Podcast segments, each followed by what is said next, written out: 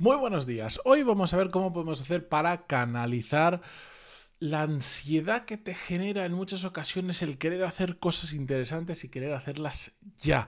Es algo que em, vamos a responder al email de un oyente que me enviaba preguntándome sobre este tema y del que me he sentido muy identificado porque iba a decir, yo también he sentido eso, no, no, yo también siento eso y con el tiempo, no sé si con la experiencia, con la madurez, entre comillas, dentro de la edad que tengo, o con qué más o menos he sabido canalizarlo bien y llevarlo hacia un lugar donde me aporte más, que me genere ansiedad. Así que vamos con ello, episodio 1367, yo soy Matías Pantaloni y esto es Desarrollo Profesional, el podcast donde hablamos sobre todas las técnicas, habilidades, estrategias y trucos necesarios para mejorar cada día en nuestro trabajo. Por cierto, en no sé, entre hoy, lunes, martes y miércoles lanzaré el siguiente vídeo de YouTube.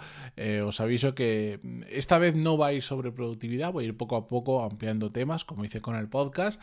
Va a ir sobre mi opinión de si merece la pena o no hacer un MBA en 2023 desde la desde la experiencia que tengo como alumno y también como creador de parte de un, de un MBA. Ya lo veréis, le he puesto mucho cariño, es un tema eh, que mucha gente me pregunta, uno, por ser estudiante y dos, por trabajar también en una escuela de negocios, así que espero que con el vídeo poder dar respuesta a todo el mundo. Bien, dicho eso, os leo el, brevemente el, email que recibí y a partir de ahí reflexionamos rápidamente. Decía así, em, bueno, me contaba otras cosas y después me decía, bueno, mi cuestión viene es, eh, a que llevo tres años con algo dentro de mí eh, que quiere plasmar algo. He ido haciendo pequeños proyectos con mi propia campervan eh, y además, sobre todo por consejo de mi psicólogo, de ir cerrando cosas para no sentir fracaso.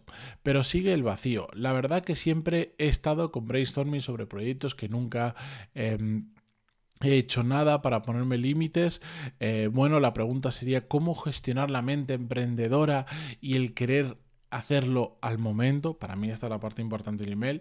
Eh, no sé cómo explicarlo. A mí me suelen decir que soy muy ansioso, que lo quiero todo ya, pero a la vez sé trabajar el progreso y sé que voy ir haciendo cosas para alcanzarlo. Por ejemplo, sabía que mi antiguo trabajo no podía llegar a nada, estaba estancado profesionalmente, puesto que mis superiores eran incapaces de ser algo parecido a un jefe o a un líder, así que trabajé para reducir deudas y hace un mes eh, me pude cambiar de empresa dado que tenía pocos gastos y me podía permitir hacer grandes cambios. Lo siento por el texto largo, un saludo, Matías. Bueno, em, me voy a quedar con la pregunta que hace, ¿cómo gestionar una mente emprendedora y querer hacerlo todo al momento.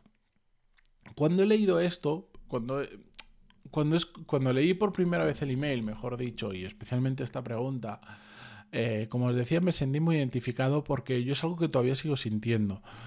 Eh, sé que no le pasa a todo el mundo y no sé si es tanto una actitud emprendedora, porque, bueno, eso lo puedes canalizar a montar algo tuyo, pero también lo puedes canalizar hacia eh, querer crecer profesionalmente dentro de la empresa de otra persona, es indistinto, pero es unas, son unas ganas de de hacer cosas interesantes, de conseguir sobre todo resultados ya. Y cuando digo ya, es ya. Y viene un poco relacionado, o por lo menos esta es mi reflexión después de muchos años de sentirme así, con tener mucha ambición de querer conseguir cosas interesantes cuanto antes, pero tener falta de paciencia también y no entender cómo funcionan las cosas de verdad. Está bien que quieras empujar, está bien que quieras hacer cosas interesantes, está bien que las quieras conseguir lo antes posible. Nada que reprochar a todo eso, me parece muy loable, es casi definición de, de ambición. El problema es entender que las cosas no siempre funcionan así. Hay cosas que puedes empujar mucho, mucho, mucho, mucho, muy rápido y que ocurran rápido, pero en la gran mayoría de ocasiones, mm, por mi experiencia, la paciencia es una virtud que muchas veces no desarrollamos y que deberíamos todos tener ahí. Es decir, hay cosas que cuestan construir, que para hacer cosas interesantes simplemente hay que empujar, hay que trabajar duro, hay que trabajar con cabeza, hay que echarle horas, hay que ponerle muchas ganas, pero no van a ocurrir del día, de, la noche a la mañana. Lamentablemente no. Entonces, em, por un lado está la paciencia y por otro lado está el saber canalizar bien esas ganas de acción. ¿A qué me refiero? Bueno, yo hoy en día tengo un listado de cosas súper interesantes que podría hacer relacionadas con el podcast, con el canal de YouTube, con los cursos, con un montón de historias em, que me vendrían súper bien hacerlas. Súper bien. Son como mini proyectos o proyectos más grandes que me generarían más fuentes de ingresos, eh, me harían un poquito más feliz, ayudaría a otras personas, un montón de beneficios que me pueden dar esos diferentes proyectos. Que los tengo, vamos, algunos es que los tengo chupados de hacer, súper fácil, solo tendría que dedicarle, mm, por decir, un mes de mi vida y podría lanzar otro curso nuevo que me interesaría, por ejemplo, sobre cómo tener ingresos paralelos, me encantaría poder, eh, tengo hasta el esquema de de un libro sobre una metodología de trabajo concreta para crecer profesionalmente. Eh, me encantaría, me encantaría, me fliparía, no sé si un podcast o otro canal de YouTube donde, habla, donde todos los días enseñara una cosa diferente, simplemente, es decir, para mentes curiosas como yo, a mí me encantaría que no lo he encontrado o si lo he encontrado no tiene la calidad suficiente que a mí me gusta, un sitio donde todos los días me enseñe algo completamente aleatorio, nuevo, cortito, breve, al grano pues me encantaría hacerlo yo.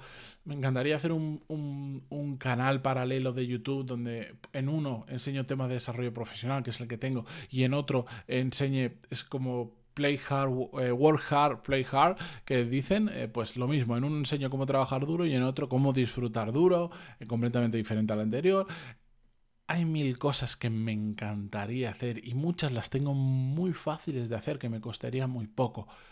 Ahora, a pesar de ello y a pesar de las ganas de hacerlo, hay que saber canalizar esa motivación, esas ganas y pasarlo por el filtro de realmente merece la pena, realmente hasta cuándo voy a seguir añadiendo proyectos, hasta cuándo voy a seguir añadiendo em, cosas de las que preocuparme, eh, diferentes que estar ejecutando, que estar cambiando, que estar mejorando, porque la realidad me ha demostrado que si solo me centro ahora mismo en mejorar lo que ya tengo, que todo persigue un mismo objetivo, me va mejor y como me va mejor también yo disfruto más del camino y me hace más feliz que si sigo añadiendo piezas al puzzle, básicamente. ¿Mi mente quiere hacer muchas cosas? Sí, muchas noches me paso a veces hasta desvelado pensando en si hiciera esto, qué chulo, qué no sé cuánto. Sí, pero uno, tengo un límite de hacer proyectos y eso significaría, eh, bueno, pues, ¿qué tengo que quitar del resto de mi vida para hacer el siguiente proyecto? Y dos, si ese mismo tiempo lo invierto en hacer más episodios, en empezar, por ejemplo, a hacerlos en vídeo, como hago ahora, que me estaréis viendo algunos en Spotify, si lo invierto en perseguir alguno de los objetivos que ya estoy persiguiendo, pero de una manera más rápida o perseguirlos un poquito mejor. Por ejemplo, el canal de YouTube no es algo que yo haya empezado porque sí, de forma aleatoria. No, todo, todo, todo empuja hacia el mismo objetivo que persigo. Entonces, al final, las horas que tenemos a lo largo del día son limitadas, la energía que tenemos a lo largo del día es limitada, nuestra capacidad mental para tener diferentes proyectos es limitada, entonces tú eliges qué prefieres tenerlo en 29 proyectos diferentes o en uno, en dos, en tres.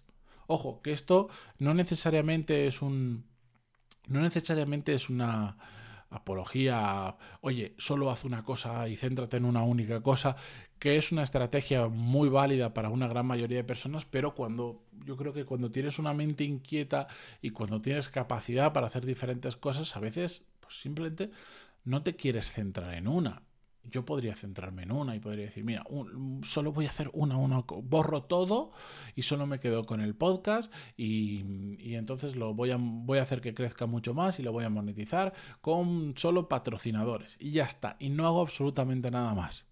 Claro que podría hacerlo. ¿Sería una buena estrategia? Probablemente. ¿Me haría feliz?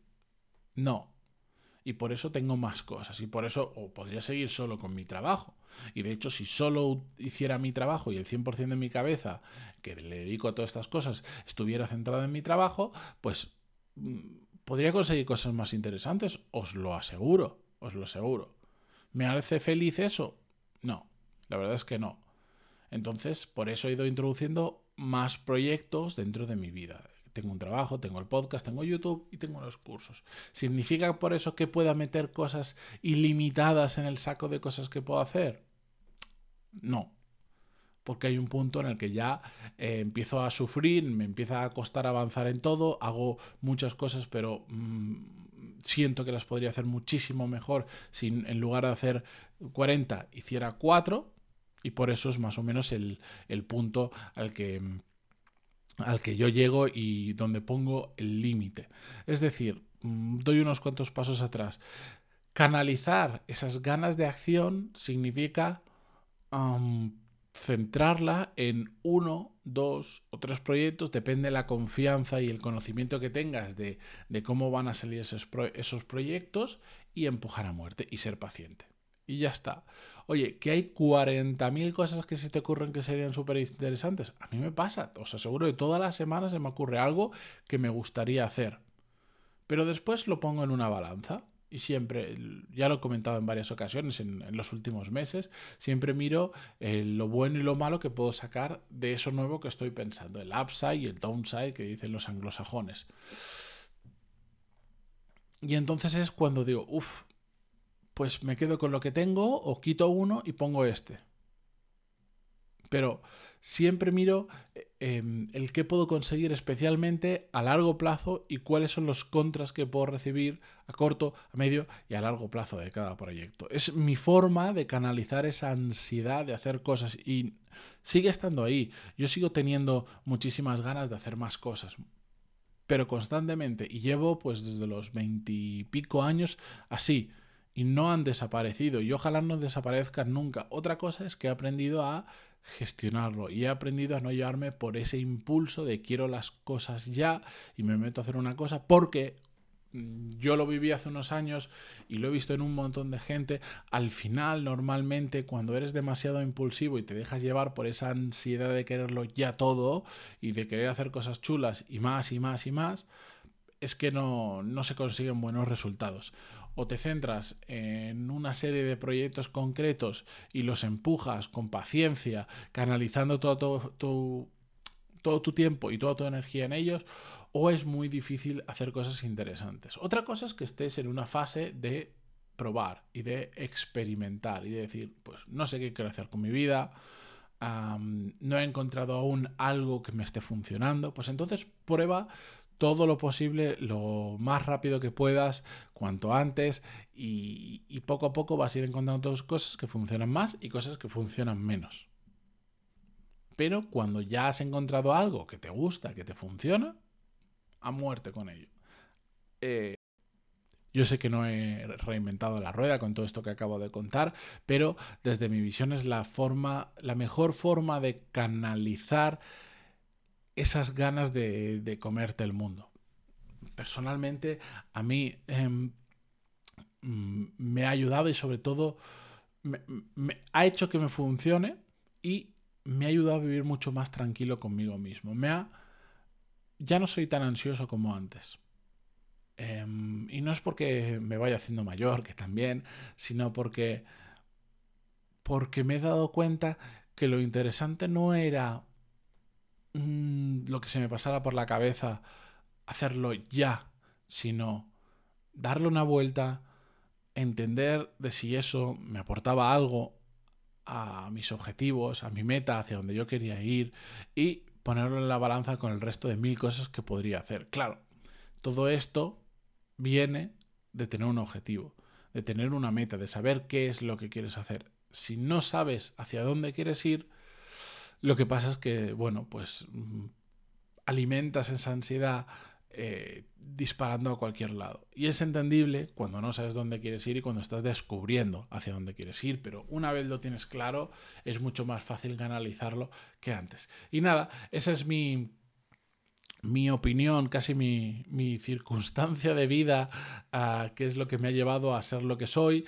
a veces las cosas que no son tan buenas no se trata de eliminarlas, porque es difícil, sino de saber canalizarlas hacia un lugar donde le pueda sacar provecho. Y eso es como yo he hecho para sacar provecho a esas, esas ganas brutales de hacer cosas. De hecho, a mí también, mm, mis amigos siempre se han reído de mí, pues decían que no había persona más ansiosa en el mundo por, por, hacer cosas, sean profesionales o sean de la vida personal, que, que yo. Y, con el tiempo, pues la cosa ha ido cambiando. Y de hecho, a veces, justo hace poquito tenía una conversación, estábamos todos en, una boda de un amigo en común eh, de toda la vida y nos reíamos de eso. Y, yo le decía, ah, pues la cosa ha cambiado bastante. Y les empecé a dar varios ejemplos y me dijeron, uy, pues mira nos has convencido, pero que siempre has sido muy ansioso, no te lo quita nadie. Y es cierto. Pero bueno, con esto yo me despido esta mañana. Muchísimas gracias por estar ahí al otro lado. Como siempre, em,